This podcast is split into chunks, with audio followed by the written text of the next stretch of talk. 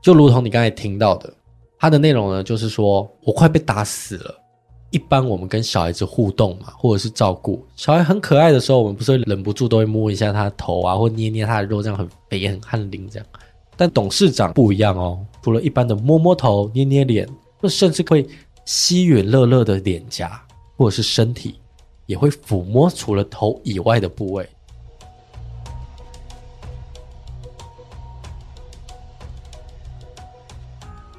大家好，我们是解压说，全台最不解压的解压说。这次呢，我们跟立新基金会合作，因为立新基金会呢有一个全新提倡的观念给下一代。那我们呢，其实有几位听众呢，都已经是妈妈了。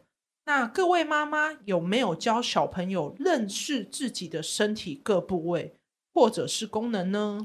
的确，以前的我们呢，就是我们这一代常被教导身体重要部分不要被看到而已。我们却忽略最重要的，其实是要让自己了解自己的身体感受。没错，包括那里痛、这里不舒服，甚至有时候可能不是痛、不是痒的问题，就是被碰的时候呢，心里的感受是不喜欢哦。但因为从小没人教导，不舒服要立刻说，要让孩子知道能用语言指出哪个部位，并且同时形容这个感觉。又或者是呢，要让孩子知道，也许你喜欢的，可能有些人不喜欢；你不喜欢的，可能有些人可以接受。所以小朋友们也要记住，我的身体是我的，我的感觉很重要。而且你知道，每个人啊，不论是认识或不认识的大人跟小孩，身体的每个部位都是我们很重要的保障。那你知道，只要有人触摸，让你感到不舒服或不喜欢，你都可以马上说不，并且告诉爸妈或老师。那立新基金会呢？除了推广合作，也做了一首非常有趣的童歌。点击资讯栏，帮助儿童了解我的身体是我的，我的感觉很重要。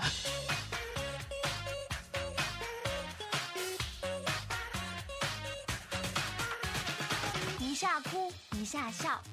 知道要怎样？听你说。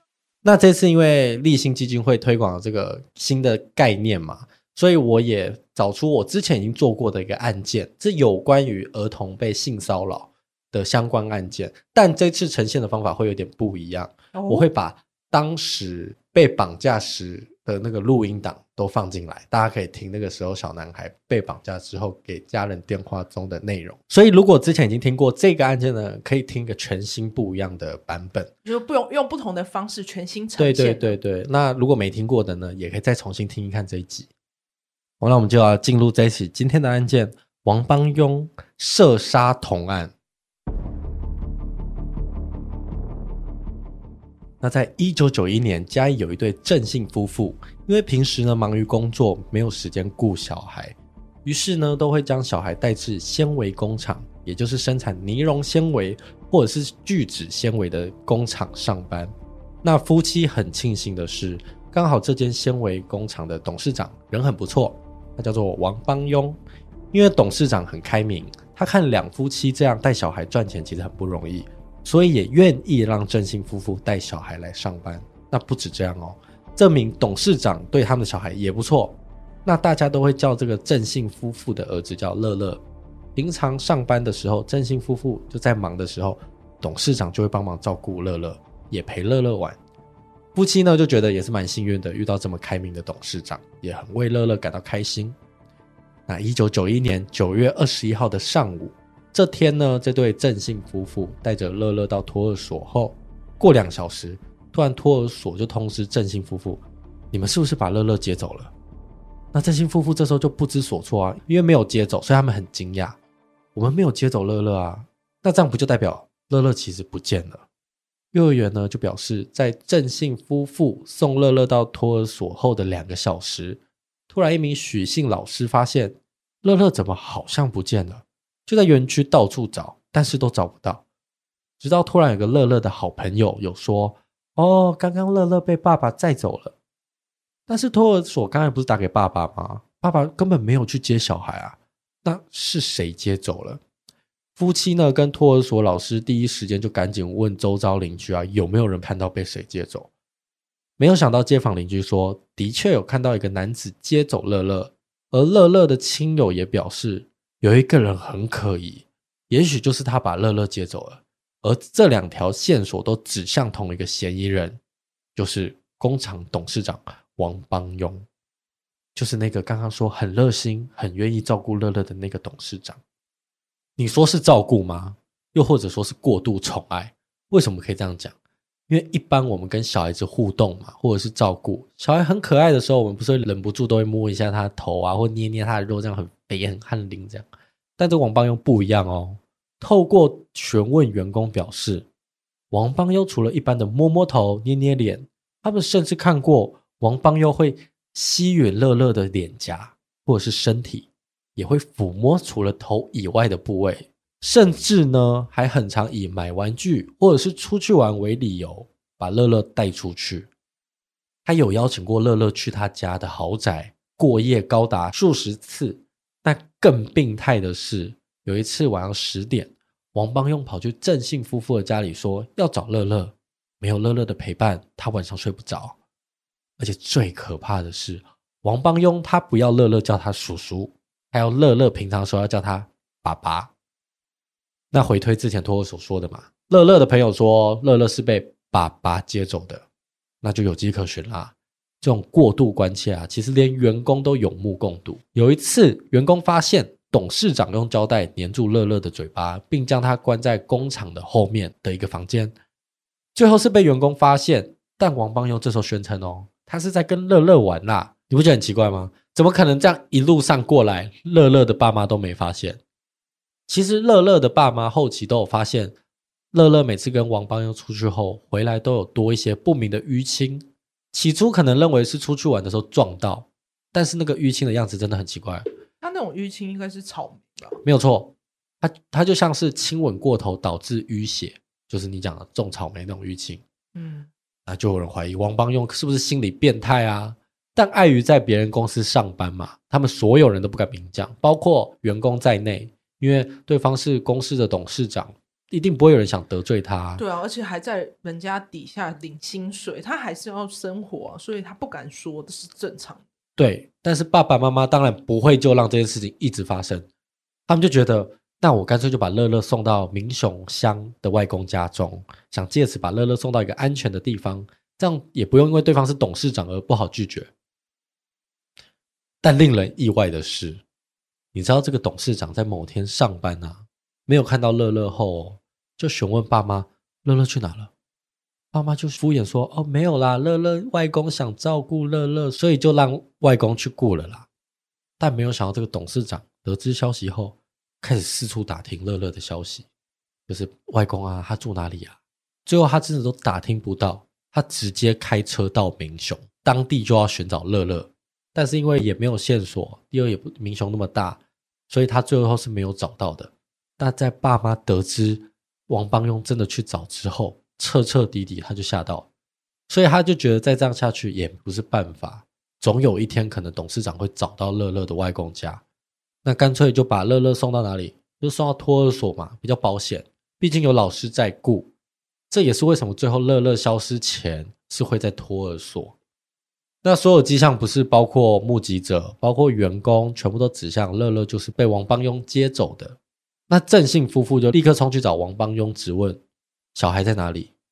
没有想到王邦庸矢口否认啊，坚决不承认他有带走乐乐。那爸妈看这样下去也不是办法，就直接报警。警察在接获夫妻报案呢，夫妻就跟他们陈述事情的经过，警察就对王邦庸进行搜查。就发现呢，王邦庸车厢后面有一个奇怪的花格子空行李箱，而且不止这样哦，王邦庸早上自己的行踪交代不明。警方也很细心的发现，王邦庸的右手是包扎起来的，于是就请他要拆开，他要看的是什么伤口。没有想到一拆开后呢，发现是一个齿痕、啊。但是这时候王邦庸还是不承认，他就辩称这不是齿痕，这是他跌倒的时候撞到的，并不是什么咬痕。记者在接获这一条可靠的消息，就立刻会去开始采访啊，因为毕竟是个大案子嘛，小孩不见。他就去采访乐乐的妈妈的时候呢，妈妈就对记者说：“王邦用，如果你今天这么溺爱这个弟弟好了，那他今天失踪了，你怎么可能这样不闻不问？你不觉得的确蛮合理的吗？你爱到这样，又亲他，又带他回家的，没有他晚上睡不着。今天弟弟消失这么久，哎，你反而都不闻不问哎。对啊，而且那时候第一时间他们不是把他送去阿公家，他也是要去找啊。对啊，那为什么等他失踪的时候，你反而不闻不问？那他一定有鬼嘛？”但没有想到，乐乐在消失的第四天，九月二十五号的下午三点左右，突然就有一通勒索电话打过来，对方开口呢就要两百万赎金。比较奇怪的哦，乐乐失踪是九月二十一号，到九月二十五号才接到这通勒索电话。因为通常勒索案啊，都是被绑架第一天立刻就会有电话来，比较少这种拖到第四天的。那奇怪一点也不止这样。更怪的是，这通电话不是直接打给郑姓夫妇的，是打到工厂，也就是这个王邦庸的公司，是员工接起来的哦。电话那头就说他要找郑先生，问他小孩还要不要。因为刚好乐乐的外公也在场，所以他就接起电话说：“当然要啊，不然你就讲个数字。”嫌犯就说两百万，电话就挂掉了，就没了，甚至在电话中没有提到如何交款，或者是约在哪里见面。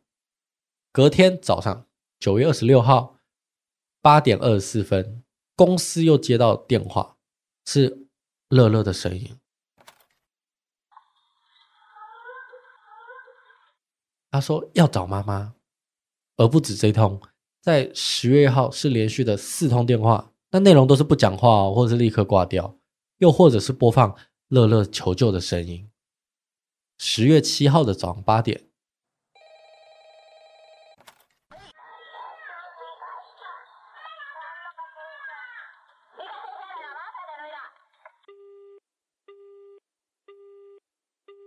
就如同你刚才听到的，它的内容呢，就是说王叔叔把我载到这里偷藏，我快被打死了。而在十月九号，国道中山高北上新营路段的一处旁边的草丛里，高速公路呢，清洁工人王山海在割草时呢，发现一个被丢弃的花色格纹大皮箱，因为为了要处理掉垃圾嘛，所以清洁工人就打开一看，立刻被震惊到。里面不是行囊哦，是一具被火烤到焦黑变形、还裹满泥巴的小孩的尸体。那警方接获报案呢，立刻就将这个尸体带去检验。最后检验结果发现，这具尸体就是乐乐，而且这个尸体的头部有多次重击的痕迹。最后的死因呢是勒毙。被丢弃的花色格纹大皮箱，你有没有觉得好像在哪听过？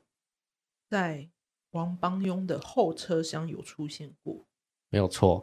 刚刚有说到呢，第一次警察接获报案调查时，就有董事长在后车厢找到这个同款大皮箱，所以同款花色格纹大皮箱，再加上前面目击者指认嘛，警方还调查那几通奇怪的勒索电话所拨打出来的位置，就确认都是从王邦庸家里打出来的。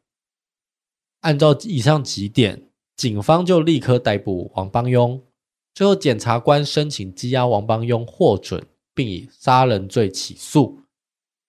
整个犯罪陈述呢，九月二十一号早上九点，王邦庸就先开雷诺型小客车到托儿所旁边的广济宫停放，再徒步慢慢走到托儿所附近勘察。这时候托儿所老师呢也有印象，那时候的确有个诡异男子的行踪。而到早上十点二十六分的时候，王邦庸离开托儿所，他到土地银行领钱。其实这时候有监视器拍到王邦庸是穿花格子上衣，就先回公司。那在十点三十分呢，他又改开另外一台雪佛兰的小客车，再度到托儿所旁边。那刚好十点三十分到四十分，那时候是托儿所的户外活动时间，所以他就趁老师不注意的时候。在中庭玩的乐乐叫过来，并且把他载走，之后就把乐乐藏起来，再回自己的公司。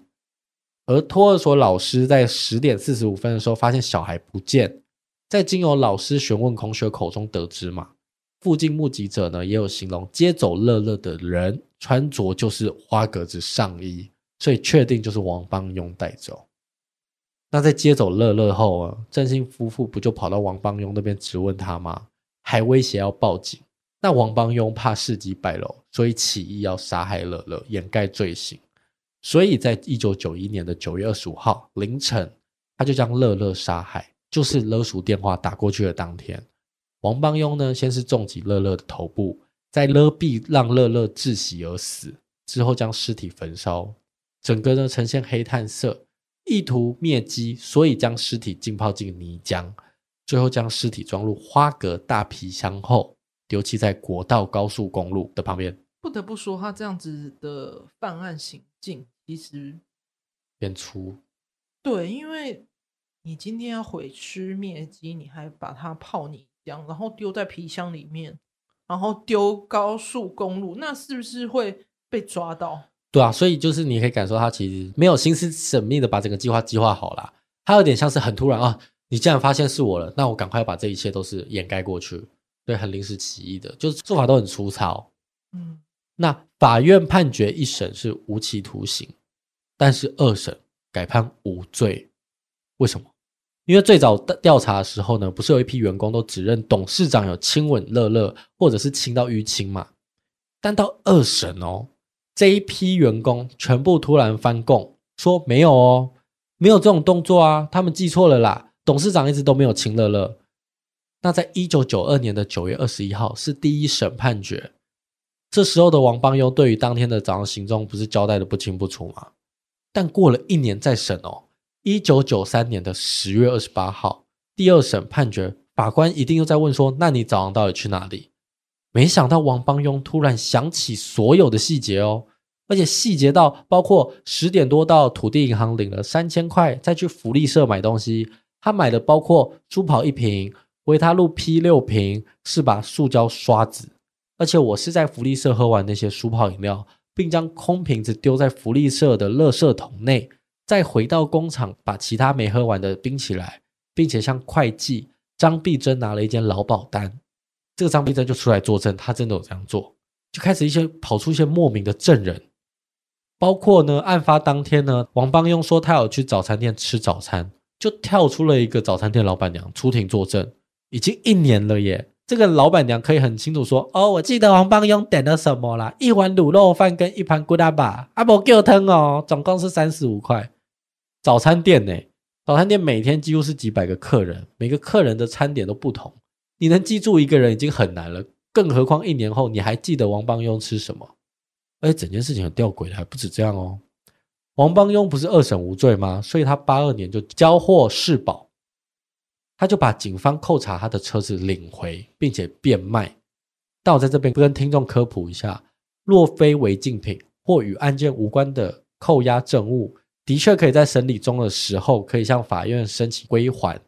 刑事诉讼法第一百四十二条的第一项前段规定，扣押物若无留存之必要者，不待案件终结，应以法院之裁定或检察官命令发还之。的确，车子嘛，如果硬要扯的话，的确它比较可能有可能是无关紧要的证物，因为证物是那个皮箱嘛，皮箱装尸体啊。所以它又是车子又是必需品，所以他如果把车领走，好，我们就是觉得可以，就让他过好了。所以如果车子是被嫌疑是被列为说有可能有运载尸体的一个相关证据，也不能算是如果有吗？如果有运的话，它就是证物，但是没有啊，因为的时候花格子大皮箱是在路边被发现的。嗯，应该说。这个皮箱不是曾经有在他车子后后，但是你没有办法证实它就是那个皮箱。但是你问到最重要的嘛，《刑事诉讼法》第一百三十三条第一项规定，可视为证据或者是没收之物就要扣押。所以也就是，如果是证据的证物是不能领回的。那你刚才讲的就没错啊，装尸体的那个不就是花纹皮箱吗？那不就是刚才黄邦庸后车厢看到的？而且很多证人都有看到哦，包括警方啊，或者是旁边当时一起开的爸妈，最后发现呢，这个装小男孩的皮箱跟他后面是完全符合的，它是证物哦，而且是很重要的证物。结果这个证物，你知道刑事组就说哦，因为皮箱放太久，味道太重，所以就把皮箱放到王邦庸被扣押的那个车子上。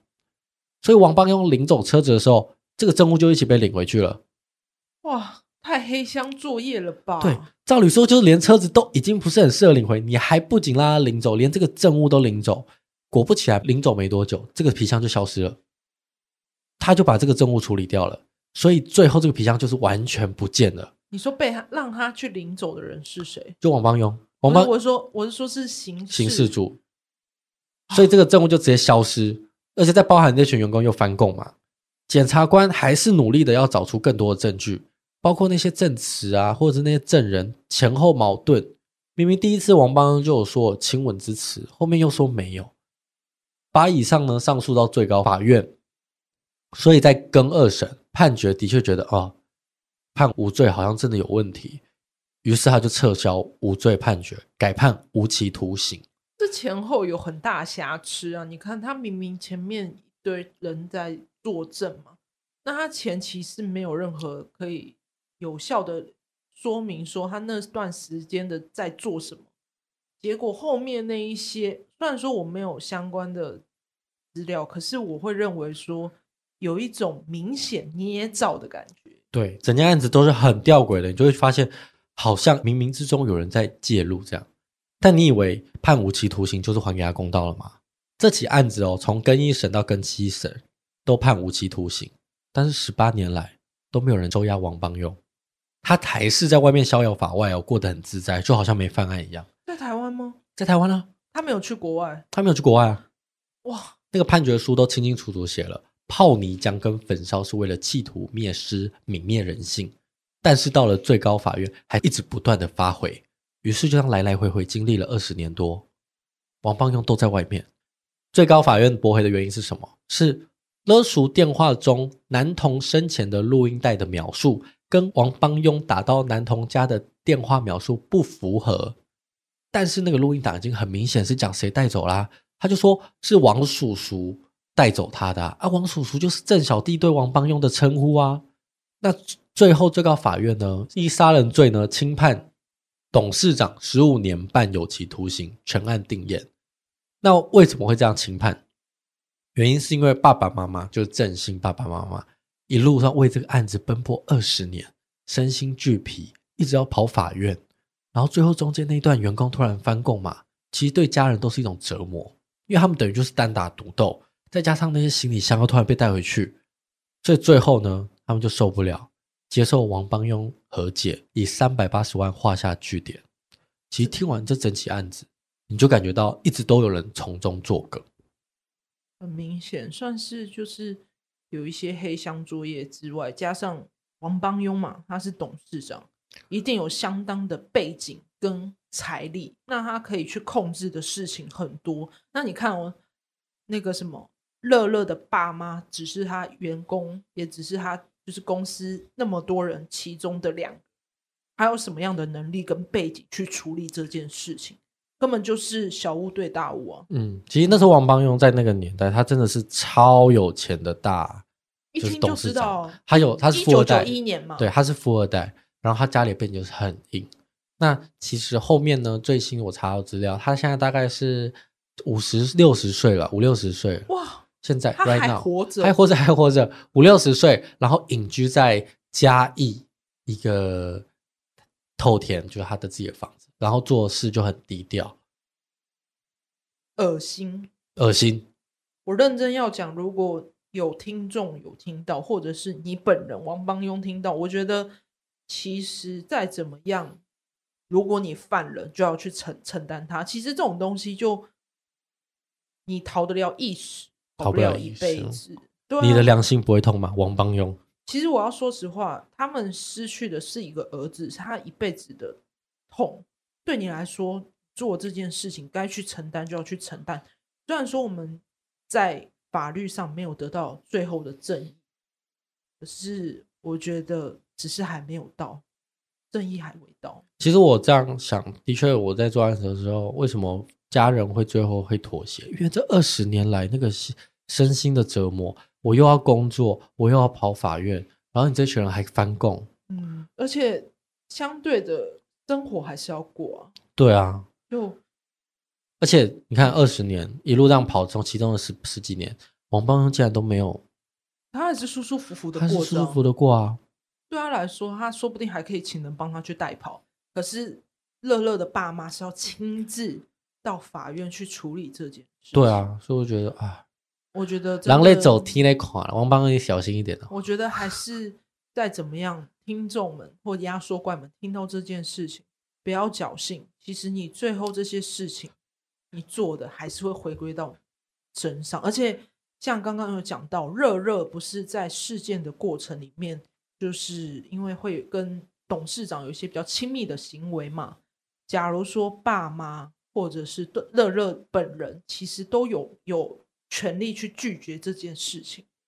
就像我们前面提倡的，不是有讲段广告词，就是立新基金会跟我们合作。嗯但这种观念本来就应该要有。对啊，我们当初其实会接，其实讲实话是我们觉得这个观念真的很重要。因为其实，其实听众如果听前几集有一集 Me Too，就是其实类似，因为我们没有被教导不喜欢就要说，所以整个环境都没有这个观念的时候，你不喜欢你也不能说。对，就下一代，哎，说一代一代传一代的那个观念没有完整，对，没有没有建立起来，你就会一直认知说，哦。我这样子的触碰好像是可以接受，而且也要忍这样。对，但是如果当全体都有的观念的话，我觉得我就社会风气会更好。嗯，所以我们这次才愿意就是也把这个观念提倡给在听的压缩怪们。对，而且你要想，这个就是教育的一种。你今天如果下一代认知到说，嗯、哦，其实我跟别人的界限是要有的，不会是说我今天碰到你就。嗯，好了，没关系啊，只是碰一下，不对，你要说出来。就是他今天碰了你，你不舒服，你就说，请你先不要碰我，我们可以用其他方式相处。就你勇敢的说出来的话，嗯，会跟任何人就是在相处的时候，你有保有你自己的界限。也不会让自己不舒服，而且最重要的是，如果大家都有这个相同的观念，旁边的人看到你不舒服，也会说：“哎，他不舒服了，就不要再碰他了。”对，而不是就他一个人在单打独斗。而且，其实大家有一个最大的问题，就是会漠视这件事情。对，所以希望这个观念给大家之后，我们下一代会更好。对，就是你其实可以慢慢的把这件事情记住，或者是就算是我们这年代好了，我们还是可以把这个观念继续维持着啊。啊，我今天不舒服，我就本来要讲出来啊。对啊，不然就会有点像是现在我们今年最大的事件就是 Me Too 嘛。就是为什么现在才说出来，就是因为以前的教育没有做足。那我们今天会来提倡，就是为了把这件事做足，让观念能够继续流传这样子。嗯，那记得记订阅我们假说的 IG VIP 点 TLK，或者是我的粉丝团，你搜寻粉丝团。来，我们谈你报道哈，师傅，哎呦，师傅，我们今天来谈你，跟你报备一下哈。粉丝团解压说说话的说，都可以在上面私讯，我们都会回。最近听众回复很热络，不知道是不是因为那个什么鬼月特辑的关系。哎，很多听众就是在上上周吧，就是有在听一些鬼故事的时候，也同时自己也给了很多经历，啊、因为。因为就是他们会觉得说啊，我也有遇到，我也要来讲，我也要讲。对啊，所以就啊，可以跟我分享。如果我们觉得不错，我们就会把它拍成小短片，然后放在放在 Reels，对，放在我们 Reels 上，啊，都可以去订阅。那那如果喜欢我们的节目呢，记得到 Apple Podcast 或者是你收听的平台上面留言、按赞、打分数。好啦，我是 A 梦，我是阿宇，我们下一集见，再见。